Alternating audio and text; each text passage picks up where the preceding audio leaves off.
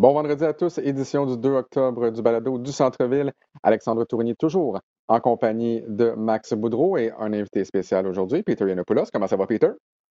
Bonjour les gars, ça va bien? ça va très bien. Ça va bien. Euh, Max, très heureux de t'avoir présentement en notre compagnie parce que, euh, un peu comme le chemin des Celtics de Boston en série 2020, euh, disons que ton chemin à toi a failli prendre fin hier sur la 35. Exactement. Donc, euh, écoute, j'ai les preuves à la pluie. Euh, je ne sais pas si vous voyez, mais à 120 km/h, une grosse crevaison. Euh, donc, très content d'être d'être parmi vous. quelques frousses, mais plus de peur que de mal, comme on peut dire. Bon, messieurs, évidemment, beaucoup de sujets dans, dans cette dernière balado, peut-être, du centre-ville euh, de la saison 2019-2020. Et c'est fou quand même parce qu'on est le 2 octobre et normalement, bon, on, se préparait à parler de la saison 2020-2021. On, est encore dans la saison 2019-2020. Donc, euh, dans cette édition du Balado du Centre-Ville, il sera question de la finale de l'Est qui s'est terminée euh, dans la dernière semaine entre les Celtics et le Heat. On reviendra évidemment sur le match numéro un, très pénible d'ailleurs pour le Heat de Miami, donc en finale de la NBA contre les Lakers de Los Angeles. On reviendra évidemment sur un sujet qui fait toujours beaucoup jaser. Ce fut le cas également dans notre avant-match euh, lors de la première rencontre de la finale.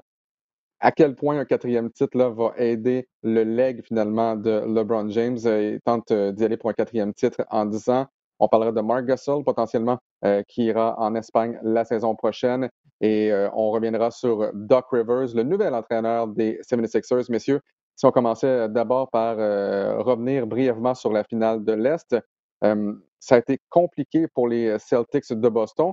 Et qu'est-ce que ça va prendre essentiellement? Là, on, se souviendra que les Celtics ont perdu en 6 contre le Heat de Miami. Mais qu'est-ce que ça va prendre aux Celtics de Boston pour passer à l'étape suivante? Chaque année, on dit c'est l'année des Celtics, c'est l'année des Celtics.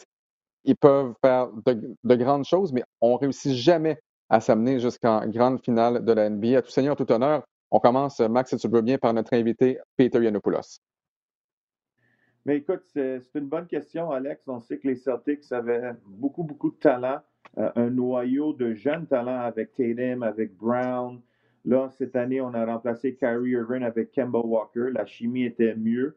Euh, mais je pense pour les Celtics, c'est vraiment euh, une franchise qui veut gagner des championnats. Puis là, quand tu as mentionné une autre année sans une apparition dans la finale de la NBA, je pense que Brad Stevens est, tout un entraîneur, un entraîneur exceptionnel, mais à un moment donné, euh, il faut qu'il change ses données un peu. Euh, je pense qu'il peut motiver ses joueurs, mais euh, d'après moi, il manque un peu de profondeur aux Celtics. On a vu la deuxième unité.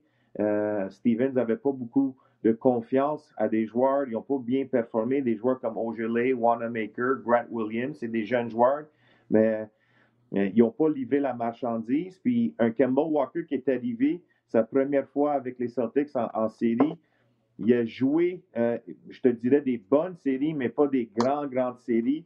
Et Tatum et Brown aussi. Fait je pense que les Celtics doivent ajouter un peu plus de profondeur, peut-être un joueur à l'intérieur, parce que euh, j'adore toute l'énergie qu'un Daniel Tice amène.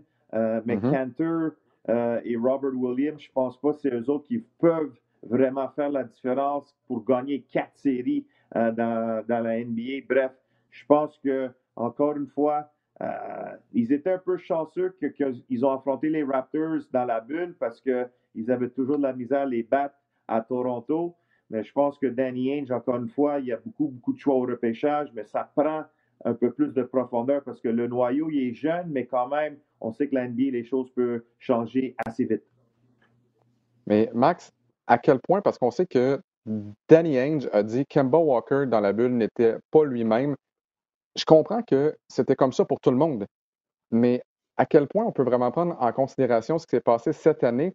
Est-ce qu'on peut dire, parfait, on n'a pas réussi à atteindre la finale cette année, c'est parce qu'il nous manque ça, ça, ça, ça, ça, ou c'est tellement une année bizarre en raison de la bulle qu'on ne doit pas nécessairement prendre en compte ce qui vient de, se passer. Est-ce que Kemba Walker aurait été meilleur hors de la bulle qu'à l'intérieur de la bulle? Il y a des joueurs qui réagissent de façon différente.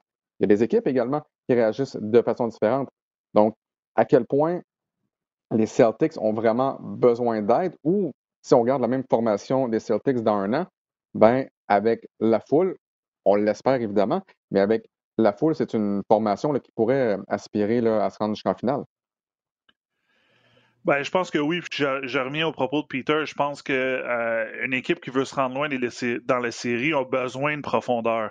Euh, puis la chose qu'on oublie souvent, c'est que Kemba Walker est arrivé à Orlando oui, on a, entendu dire qu'il était blessé, tout ça, mais je pense pas qu'il a jamais été à 100% euh, pendant son retour. on a limité ses minutes pendant les matchs, les, huit premiers matchs à Orlando avant les séries. Après ça, on disait oui, oui, il était à 100% mais il jouait pas comme un joueur qui avait l'air à 100% Est-ce que c'est côté physique, après ça, côté psychologique, mental, à cause qu'il était dans la bulle? Écoute, je ne sais pas, mais euh, qu'est-ce que je sais, c'est que les Celtics vont être encore super bons l'année prochaine. Euh, la première chose que tu veux pour cette équipe-là, c'est rester en santé. Je parle à Kemba Walker, on parle de Gordon Hayward aussi, qui n'était pas un peu l'ombre de lui-même, parce qu'on s'entend que euh, ce joueur-là était destiné à avoir des plus grosses statistiques qu'il y a eu en ce moment. Le problème, c'est que là, maintenant, pour les Celtics, c'est qu'il y a un ballon, tu as Kemba Walker, Tatum, euh, Hayward et, euh, et Jalen Brown. Donc, pardon, donc, c'est qu'est-ce qu'ils ont besoin de, de, jouer ensemble. C'est ça qui est difficile quand, quand tu fais une super équipe, si je pourrais dire en guillemets, c'est que tu as juste un ballon. Puis à l'occasion, des fois, on savait pas quel joueur superstar allait prendre l'équipe sur son dos. On l'a vu contre les Raptors, Tatum a eu des super bons matchs, mais pas eu une super belle série au complet, donc un peu de manque de constance pour un jeune joueur. Et c'est arrivé la même chose contre le Heat. Le Heat a causé beaucoup de troubles aux joueurs des Celtics. On a eu des matchs en moyenne avec 16 et 17 et 18 revirements par match, qui est beaucoup trop là, dans une finale de l'Est. Et, c'est ça, à la toute fin, tu avais besoin de mettre le ballon dans les mains de quelqu'un et on savait pas qui, allait lever son jeu d'un cran. Une journée, ça pouvait être Tatum, l'autre journée, ça pouvait être euh, Walker, l'autre journée, ça pouvait être Brown. Donc, c'est ça un peu qui manque du côté des Celtics, c'est que tu as quatre super bons joueurs, mais on dirait qu'il faudrait, faudrait qu'il y ait un de ces quatre-là dise OK, c'est mon équipe, je la mets sur mon dos, puis on va vivre et mourir avec mes performances. Et probablement que ce joueur-là, c'est déjà le cas, je pense, mais au cours des euh, prochaines années, ce sera Jason Tatum, qui a quand même déçu, dans, surtout lors, euh, des trois derniers matchs, finalement, en première demi. Si Jason Tatum connaît une meilleure première demi dans le match numéro 4, dans le match numéro 5, en fait, il a, été correct aussi euh, dans le match numéro 6, Peut-être qu'on a une finale entre les Celtics et les Lakers, messieurs. Parlant de la grande finale, donc c'était le match numéro 1 il y a deux jours, donc mercredi soir, match présenté sur les ondes de RDS. Les Lakers en étaient à une 32e euh, finale. Sixième finale pour euh, le Heat de Miami, une première depuis 2004, donc euh, depuis 2014, donc depuis le fameux départ de LeBron James. Et messieurs, il y a certaines personnes qui ont prédit une victoire du Heat en grande finale. Euh, et cette personne-là peut-être le regrette présentement. On sait que euh, nos collègues du côté de TNT sont allés d'une petite gageure amicale, alors que Dwayne Wade et Shaq ont parié leur trophée de joueur par excellence. Donc, euh, ça risque de coûter cher, probablement à Dwayne Wade, messieurs, si on se fie au match numéro 1, 116 à 98, victoire des Lakers de Los Angeles. mais honnêtement, c'était par 32 à un certain moment donné. Les, Lakers ont été vraiment en contrôle de ce match-là à partir du deuxième quart. Mais souvenez-vous peut-être, ou en fait, pour ceux qui n'ont pas vu le match, le Heat de Miami menait par 13 au premier quart. Euh, j'avais la chance de faire ce match-là avec William et Peter. Puis après le premier quart, on s'est regardé et on s'est dit on a un match, on a un match, ça va être plaisant. Euh, on reste d'avoir une bonne série, une série qui sera longue. Et lorsqu'on s'est parlé à micro fermé après la demi, finalement, on s'est dit, ouais, peut-être que le match numéro un, euh, ça va être très, très difficile pour le Heat de Miami. Euh, messieurs, à, commencer par Peter, qu'est-ce que vous retenez euh, de ce match numéro un, tant du côté du Heat que du côté des Lakers?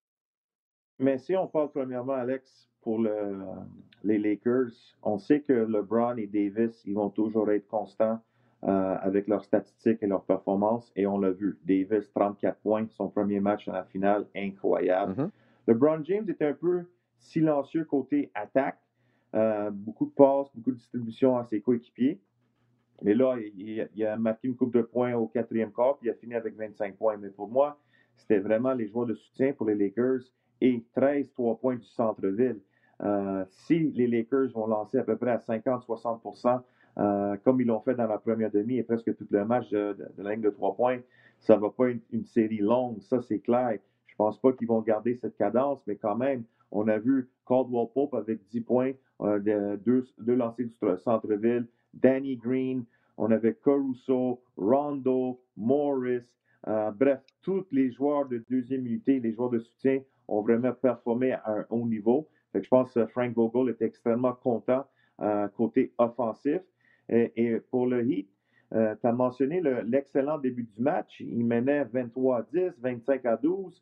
Je pense que Jimmy Butler avait un panier assez facile pour amener cette avance à 15 points, mais il a raté. Puis là, les trois points ont commencé à venir pour les Lakers. Puis défensivement, les Lakers, c'est une équipe sous-estimée, sont tellement difficiles à marquer des points parce qu'à l'intérieur, tu as Davis, tu as Howard et Miggy qui protègent le panier. Mais bref, je pense que les blessures n'ont pas aidé. Dragic n'a pas beaucoup joué dans ce match. Deuxième demi, Bam Arabayo avec la blessure à son épaule, mm-hmm. à son cou. Fait que bienvenue à la finale de l'NBA pour le Heat. Mais je m'entends que le Heat qui vont jouer mieux dans, dans le match numéro 2 ce soir. Max? Ben écoute, moi c'est sûr que je regarde euh, en regardant le match, euh, je, me suis aussi dit wow, on a, on a une belle euh, un beau premier quart, le match va être serré, ça va être une belle série. Et après ça, ça a été en dégringolade pour le Heat, comme tu l'as mentionné. Mais il y a deux choses que je retiens de ce match-là. L'avantage de plus 18 des rebonds des Lakers. Donc, on est allé, on a gagné la bataille des rebonds, on a gagné la bataille des lancers francs, on a lancé 25 pour 27 pour 92% seulement 11 en 14 du Heat. Donc, en allant chercher ces rebonds, on s'est fait fauter. On a mis les joueurs du Heat dans le trouble. Et comme Peter l'a dit, la défensive du zone, une des façons de, de, battre une défensive de zone, c'est de réussir beaucoup de tirs de trois points. On avait réussi 11 en première demi. Donc, c'est sûr que euh, tu regardes ces statistiques-là, puis tu dis, ben, ça a été un blowout, c'est sûr que les Lakers ont gagné. Puis on regarde le match, puis c'était vraiment ça. Enlève le premier quart, c'est avantage Lakers par 25 points en moyenne euh, pour les trois derniers quarts. Et Max, ce qu'il faut rappeler aux gens à la maison, c'est que oui, au premier quart, le Heat a pris les devants par 13, mais pour terminer ce premier quart-là, les Lakers sont allés d'une séquence de 19 en 22. Donc, ils ont marqué 19 des 22 derniers points du premier quart pour mener 31-28 euh, après 12 minutes de jeu. Aussi, ce qu'il faut dire, 15 paniers, euh, tu, ben, tu l'as dit, Peter, mais 15 paniers de 3 points pour les Lakers de Los Angeles. Et ça, ce qui m'a vraiment surpris, c'est que c'est un record d'équipe en finale pour les Lakers. Euh, comme on l'a dit, Davis et LeBron James ont été exceptionnels. C'est le premier duo depuis Kobe Bryant et Shaquille O'Neal a marqué plus de 25 points en finale. Et moi, j'ai hâte de voir à quel point ce duo-là va pouvoir rester ensemble pendant plusieurs années. Mm-hmm. Euh, et, clairement, ça va avoir un impact sur le leg de LeBron James. Euh, j'aimerais qu'on mette la table un peu pour le match de ce soir. Je pense que Max, tu auras la chance de le décrire en compagnie de Mathieu Jolivet. C'est bien ça? Mathieu et Peter? Ah, et Peter? Ah, voilà. Peter est partout. Oui, papa. Écoute, Max, une, une parenthèse. Dans le match numéro un, Peter Yanopoulos, je pense, a battu un record de médiocrité pour le plus petit nombre de oui papa qu'il a dit dans un match. Je pense que son premier est arrivé à mi-chemin au troisième quart et je pense qu'il a terminé à trois. Donc, ce soir-là, j'espère qu'on aura droit au moins à quatre oui papa de la part de Peter Yanopoulos. Et parlons justement du match de euh, ce soir. Euh, tu l'as euh, dit, Peter, avec toutes les blessures du côté du Heat de Miami, ce sera difficile. Et là, c'est deux blessures, notamment dans le 5 partant avec Goran Dragic et Bam Adebayo. Je pense que les deux joueurs ne devraient pas jouer le match de ce soir, à moins d'une surprise. Euh, à quel point, et on l'a vu à la fin du match, un gars comme Kendrick Nunn devient très important pour la troupe d'Eric Spolstra. Oui, effectivement. Les blessures, c'est des longues séries, même dans la bulle. Euh, on joue souvent euh, après une journée de repos. Fait pour le Heat de, Miami, c'est un peu difficile. C'est la malchance aussi. Dragic, à 34 ans, qui voulait vraiment gagner son premier titre, euh, son premier championnat. Je pense que lui, c'est clair qu'il ne va pas jouer. Je ne m'entends pas qu'il joue dans cette série. Je pense que Bam Arabayo, il, y a des chances que peut-être il va jouer ce soir, mais quand même, tu l'as mentionné, le gars qui doit remplacer Dragic, c'est Kendrick Nunn. Kendrick Nunn qui était un partant durant toute la saison régulière. Mm-hmm. mais il a vraiment il a perdu sa position comme partant. il y avait un élément de, difficulté avec la santé, la COVID, mais je pense que Non a, a prouvé 18 points en seulement 19 minutes. Je pense que c'est le plus de points euh, pour un réserviste dans la finale NBA depuis Eldon Campbell, qui avait fait 25 points avec les Lakers en 91 quand ils ont perdu contre Michael Jordan et euh, les Chicago Bulls. Je pense qu'on pourra parler de Jordan un peu plus tard. On y reviendra sur Jordan dans deux minutes, Peter. Promis. Ouais. non, mais écoute, euh, Kelly Olynyk, je pense qu'il doit jouer plus de minutes parce que même avec Bam Arabayo en santé, Max l'a mentionné tantôt, les rebonds euh, quand tu joues une défensive de zone puis tu lances des trois points de centre-ville, il y a des rebonds qui vont être longs. On a besoin des grands gars à l'intérieur. je m'attends à Kelly, un joueur d'expérience, de jouer plus de minutes ou de remplacer Bam. Je pense que Kendrick Nunn, euh, il va remplacer Dragic, mais pour moi, c'est Jimmy Butler doit jouer plus de minutes. Je pense que Spolstra l'a gardé sur le banc un peu, un peu trop à la fin du premier quart, début du deuxième.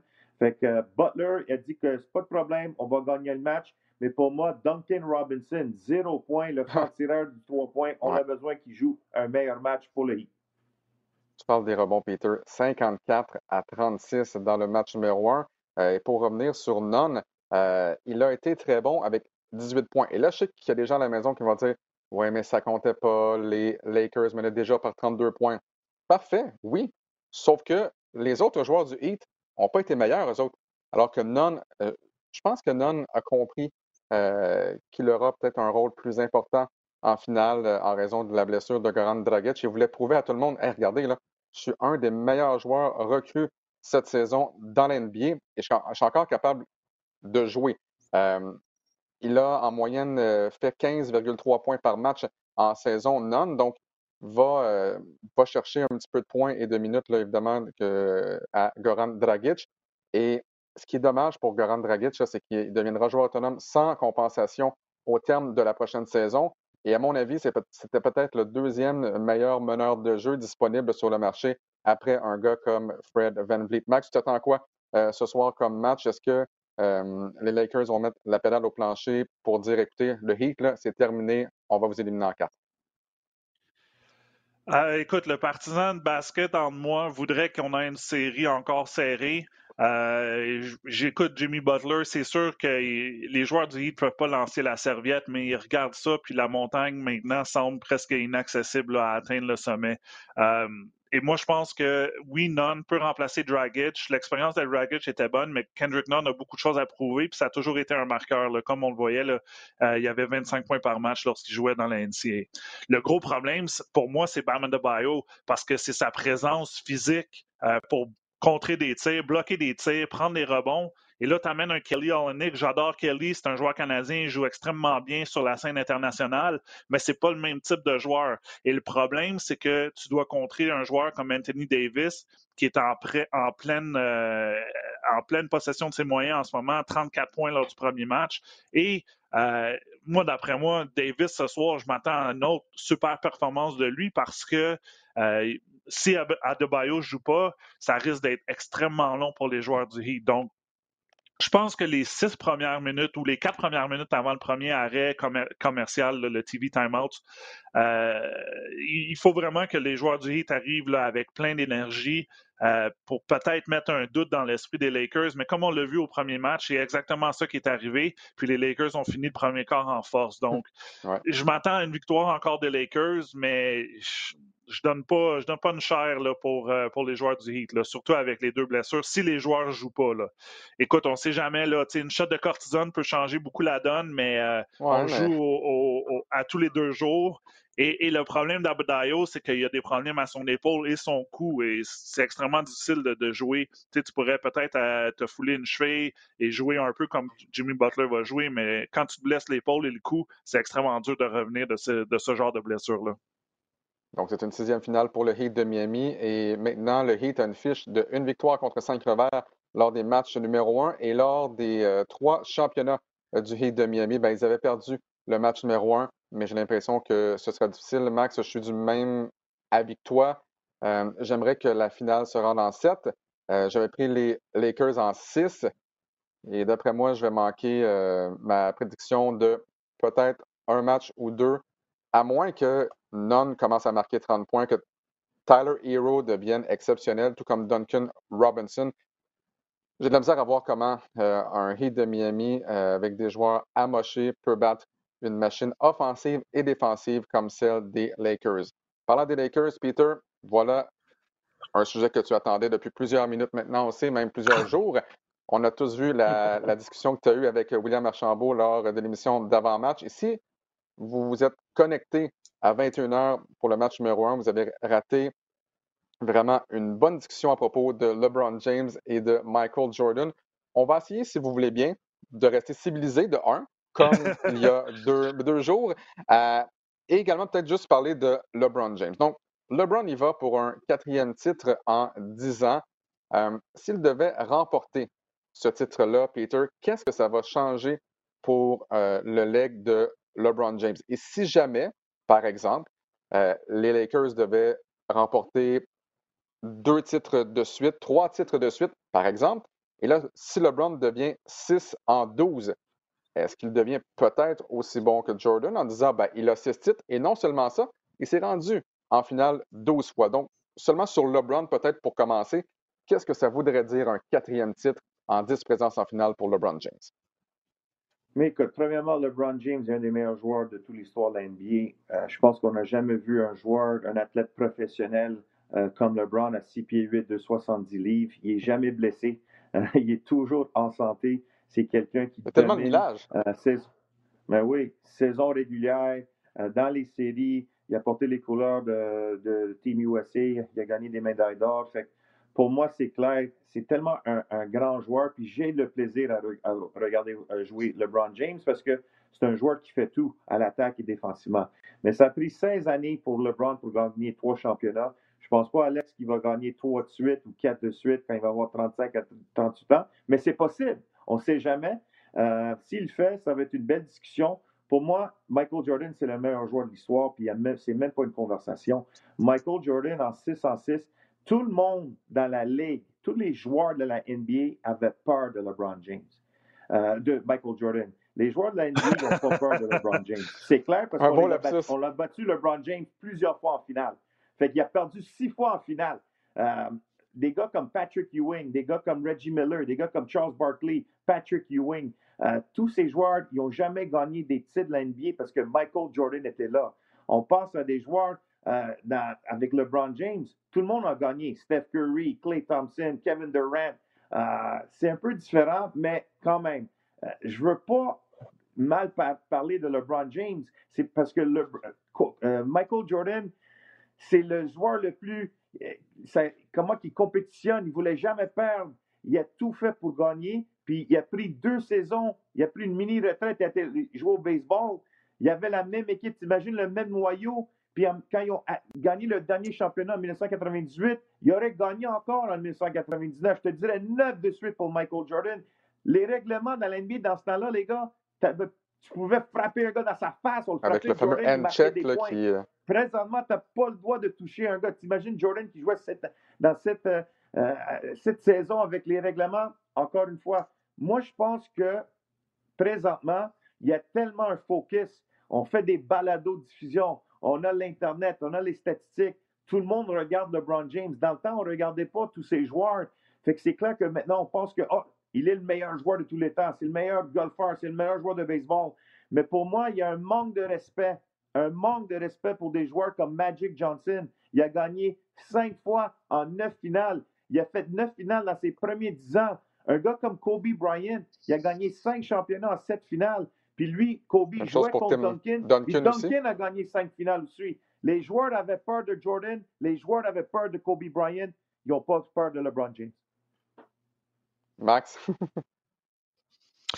Écoute, euh, c'est difficile, extrêmement difficile parce que tu, compares deux époques. Euh, Peter en a parlé un peu. La NBA, dans le temps, tu pouvais jouer extrêmement physique et, les arbitres te laissaient jouer. Maintenant, aussitôt qu'il y a une, possibilité de coup à la tête, ben, ils vont à la révision, ils te donnent une faute flagrante. Donc, c'est sûr que la Ligue a changé. Euh, les joueurs maintenant, je pense, qui sont un peu plus amis à l'extérieur du terrain qu'ils l'étaient avant. Euh, parce qu'il joue dans, dans, dans, des Summer Leagues, c'est le Drew League à, Los Angeles où euh, il joue pour les, les équipes USA maintenant. C'est plus facile de, de, de, parler à un et à l'autre. Et, et, tu crées des super équipes. Euh, jamais, jamais j'aurais pas. J'ose croire que Jordan aurait créé une super équipe en, en, allant chercher Patrick Ewing, en allant chercher Charles Barkley.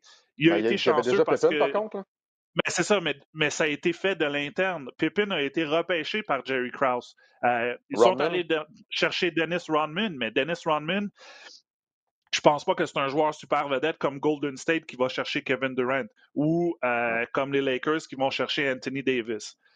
Pour moi, Jordan va rester le meilleur de tous les temps parce que le leg qu'il a laissé, il a fait découvrir le basketball euh, à, tout la, à toute la planète.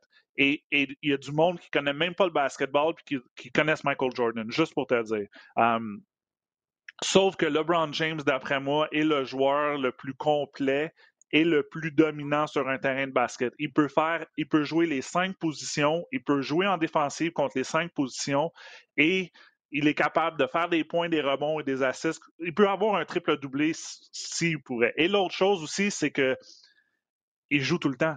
Euh, on l'a mentionné, 10 finales de suite. C'est 82 matchs plus les, séries qui ont au moins plus. Il joue sur les équipes, il, joue sur les, au match des étoiles, il est toujours là. Il joue dans les, équipes olympiques, il est toujours là.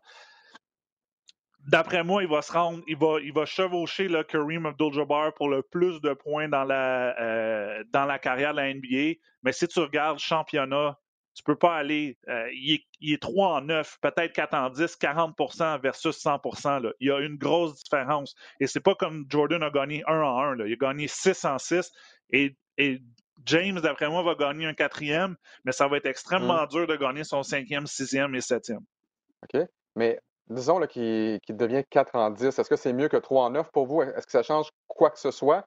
Euh, est-ce que 5 en 11, ça change quoi que ce soit? Est-ce que 6 en 12, ça change quoi que ce soit parce que ça serait facile de dire ben, Jordan ne s'est rendu qu'en finale six fois. LeBron James, peut-être, va se rendre en finale 12 fois, disons. Si LeBron James termine sa carrière à 612, est-ce qu'on le met sur un pied d'égalité avec, avec euh, Jordan en disant ben, il s'est rendu six fois de plus que Michael Jordan en finale?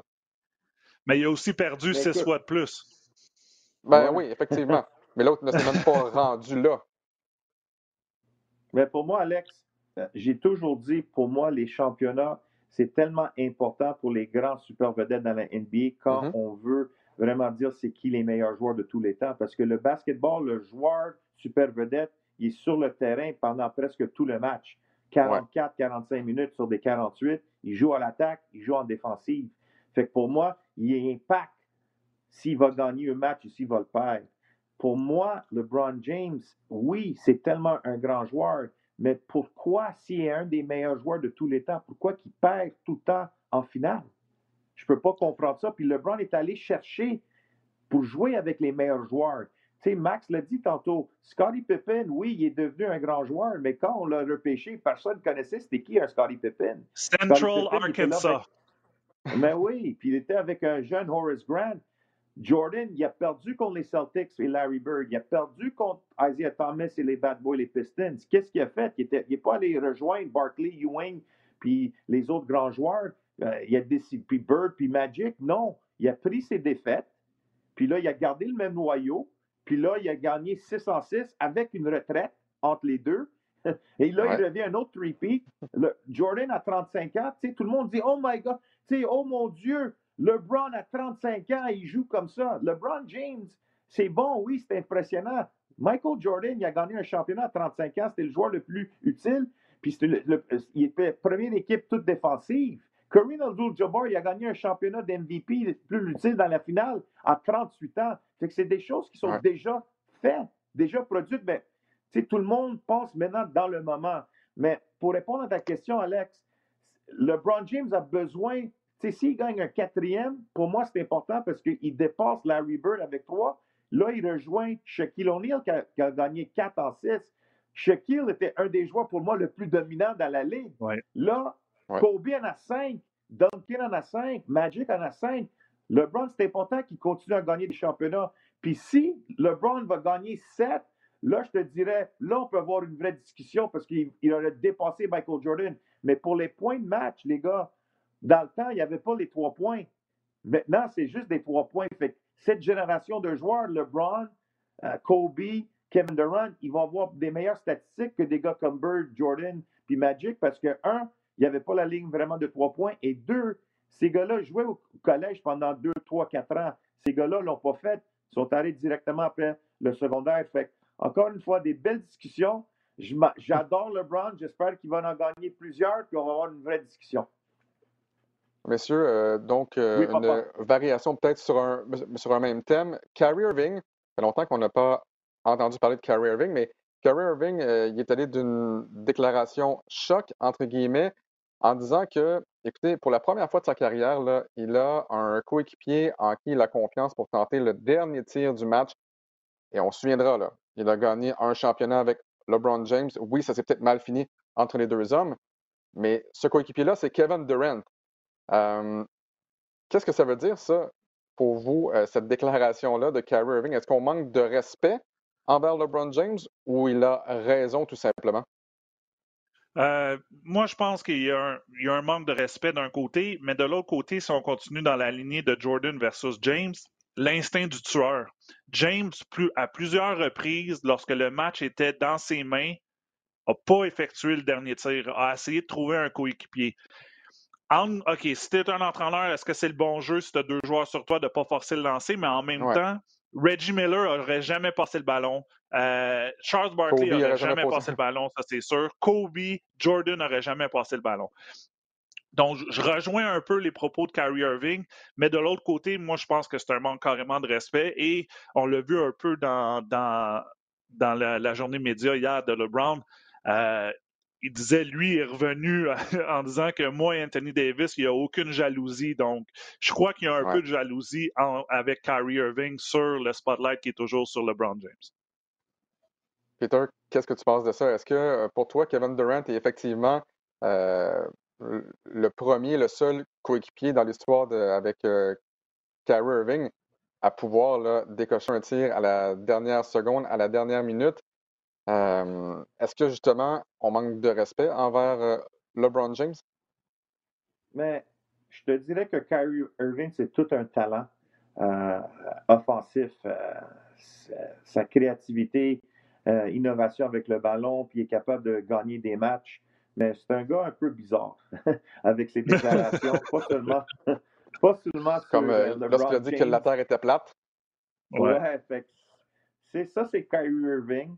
Je pense que euh, les Celtics voulaient un Kyrie Irving pour amener l'instinct de tueur que Max parlait tantôt.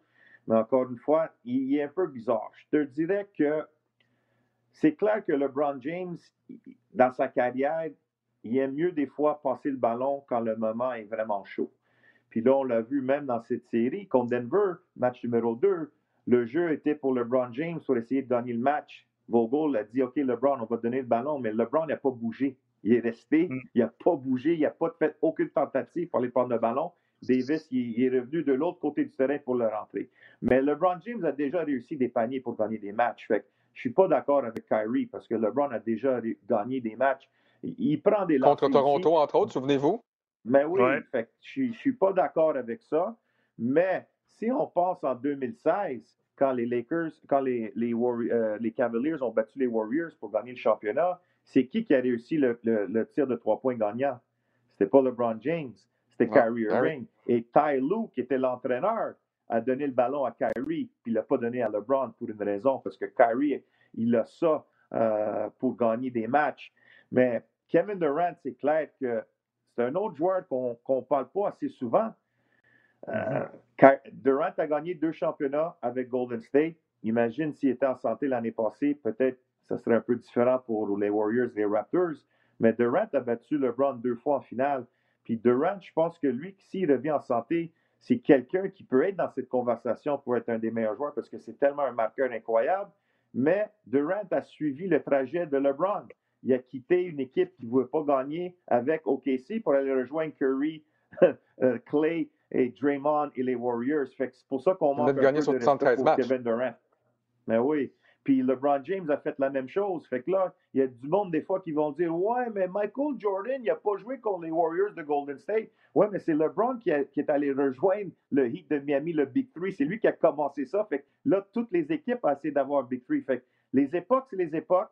Mais pour moi, Kyrie Irving, euh, écoute, si tu me dis Kyrie Irving ou LeBron James, je prendrais LeBron James pour sa carrière. mais ça va être intéressant, les gars, l'année prochaine. Si Brooklyn peut rester en santé, t'imagines-tu Kyrie, Durant et les Nets en finale contre LeBron et Davis? Ça, ça serait beaucoup de oui, papa, Alexandre. Ouais. Levert, Dinwiddie.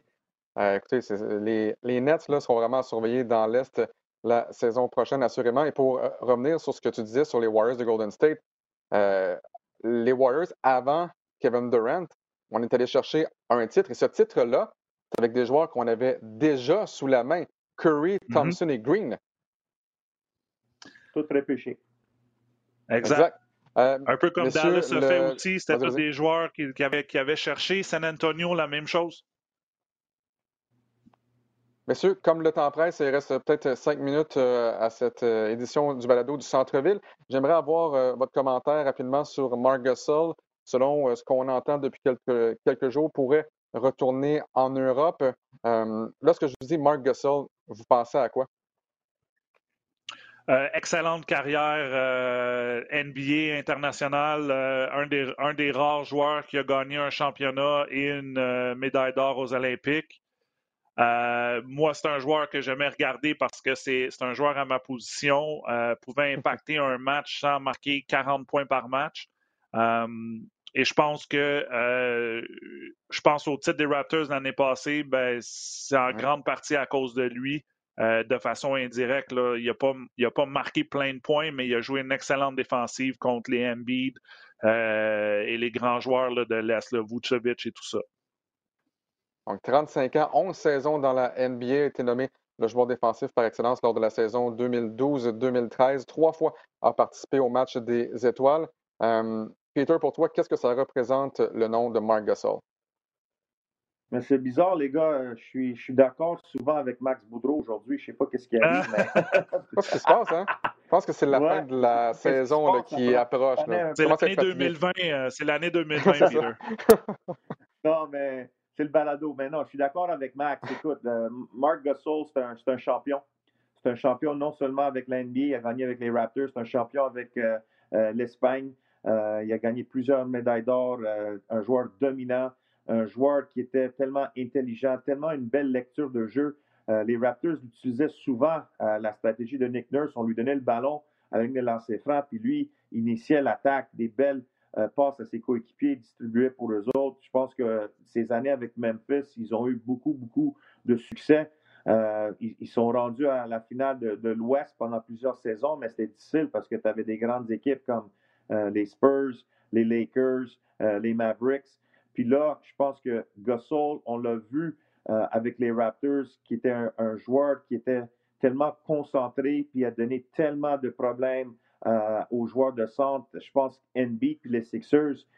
Les gars, l'année passée, une équipe de Simmons, Embiid, Harris et Jimmy Butler. Je pense qu'ils pourraient gagner ce championnat l'année passée. Sinon, ils avaient le talent. Puis euh, Embiid euh, avait tellement de problèmes contre Gasol, il ne pouvait pas marquer des points. Fait chapeau à Mark. écoute, c'est quelqu'un qui, qui, adore gagner, un excellent coéquipier, il, aimait ça boire de la bière puis le vin pour célébrer après le championnat. Fait viva l'Espagne, Marc Gasol, chapeau à lui, oui papa, et bonne chance à lui s'il s'en va jouer en Barcelone avec sa famille. Euh, je le prendrai encore les Raptors pour quelques millions, pas les 20 plus millions qu'il y avait, mais je pense que le temps est bon. Je pense qu'on doit euh, fermer cette, euh, cette tâche pour Gasol avec les Raptors et on amène Chris Boucher comme le comme jouer en arrière de Sergi Ibaka, mais on pourra parler ça pour une autre fois. Parce qu'avec tous les millions qu'on sauve du côté des Raptors de Toronto, ben, ces millions-là vont passer notamment un petit peu peut-être à Serge Ibaka. Peut-être qu'il passera de 23 millions à peut-être 25, qui sait, mais Fred Van Vliet euh, passera à la banque, gagne 9 millions euh, cette saison. Donc peut-être là, euh, ça mènera à 23 millions. Donc tu peux donner un 2 millions supplémentaires à, Ibaka et peut-être un 14 millions supplémentaires pour Fred Van Vliet. en une minute chacun, messieurs, Doc Rivers a été nommé le nouvel entraîneur-chef des 76ers, prend la place de Brett Brown. Pour vous, est-ce que ça change quoi que ce soit d'amener du sang nouveau avec Doc Rivers, avec les Sixers, ou le problème est présentement sur le terrain et on ne réussira jamais à faire fonctionner ce duo de Simmons-Embiid. Euh, selon vous, est-ce que c'est une bonne embauche côté des Sixers? Moi, je pense que c'est une bonne embauche. Euh, Doc Rivers, oui, OK, c'est pas après son titre à Boston, jamais, c'est jamais rendu en finale par la suite, mais c'est un, entraîneur qui de ses joueurs. Et moi, je pense que le problème euh, du côté des Sixers, c'est pas l'entraîneur, c'est qu'est-ce que tu as sur le terrain. La, signature de Hall Orford là, à 28 millions par année, c'est une bourde parce que dans la nouvelle NBA, tu ne peux pas jouer avec un gars comme Horford et Embiid sur le même terrain. Et l'autre problème aussi, je pense qu'une des raisons pourquoi on est allé chercher Doc Rivers, c'est pour essayer de rebooster, de remonter Tobias Harris. On parle souvent de, de, de Embiid et de Simmons, mais Harris aussi, c'est un excellent joueur et c'est le meilleur, c'est le plus gros salarié de l'équipe à 31 millions. Et, il, jouait pour Doc Rivers. Exactement. Il a connu ses meilleures années sous euh, Doc Rivers avec les Clippers. Donc, euh, au lieu, on parle beaucoup des équipes qui veulent avoir un Big Three. On parle, à chaque fois qu'on parle des Sixers, on parle d'un duo, mais il faut inclure Harris. Le problème, c'est que moi, c'est, je trouve qu'on va être avec toujours le même noyau de joueurs pendant les 4-5 prochaines années. Et le gros problème, le talon d'Achille, c'est la signature de Hall Orford. Ben, écoutez, tu, dis qu'il est apprécié de ses joueurs, mais le propriétaire, Steve Ballmer, est allé voir que White, est allé voir Paul George. Il n'y en a aucun des deux qui a sauvé euh, la job, le travail de, euh, de Doc Rivers. En 30 secondes, Peter, qu'est-ce que tu penses de cette embauche? Oui, je l'aime l'embauche. Écoute, Doc Rivers, un des entraîneurs les plus respectés dans la NBA. Euh, il a gagné un championnat. Je pense qu'avec les Clippers, pas se rendre en finale, c'est pas vraiment la meilleure situation euh, puis Balmer était furieux parce que c'est Doc Rivers qui lui a dit euh, donne tous les choix de première ronde à OKC. On a besoin de Paul George. Je vais gagner un championnat avec George et Kawhi si ce n'est pas produit. Mais je pense que euh, Doc Rivers, qu'est-ce qu'il va amener à Philadelphie? Il va enlever un peu la pression de NB et à Simmons parce que Rivers est tellement une grande personnalité. Je pense qu'il y a des, bonnes chances que ça peut marcher. Euh, moi, je pense que Simmons est tout un talent. MB doit commencer à livrer la marchandise parce qu'il parle beaucoup, il tweet beaucoup, mais à un moment donné, si tu veux être le, meilleur joueur de sang de il faut le prouver. Je pense que Rivers peut amener ce côté euh, de, de M. Joel Embiid et Ben Simmons, mais ils ont besoin d'encore plus de profondeur, mais il y a du talent, puis Doc Rivers est un excellent choix pour les Sixers. Peter, Max, merci beaucoup pour votre temps euh, ce matin, ce vendredi matin pluvieux. Euh, je vous souhaite euh, un très bon match numéro 2 de la grande finale, donc entre le Heat et les Lakers. Match qui sera présenté à compter de 21h sur les zones de RDS. Pour notre part, on se retrouve possiblement la semaine prochaine pour une autre édition du Balado du Centre-Ville. Ce ne sera pas vendredi prochain, donc peut-être que la journée sera différente. Je vous invite donc à surveiller donc sur la page Twitter de moi ou de euh, Max Boudreau pour avoir tous les détails. Donc, merci beaucoup d'avoir été là. Encore une fois, Peter et Max, bon match numéro 2 de la grande finale ce soir. Merci, Salut, bonne journée.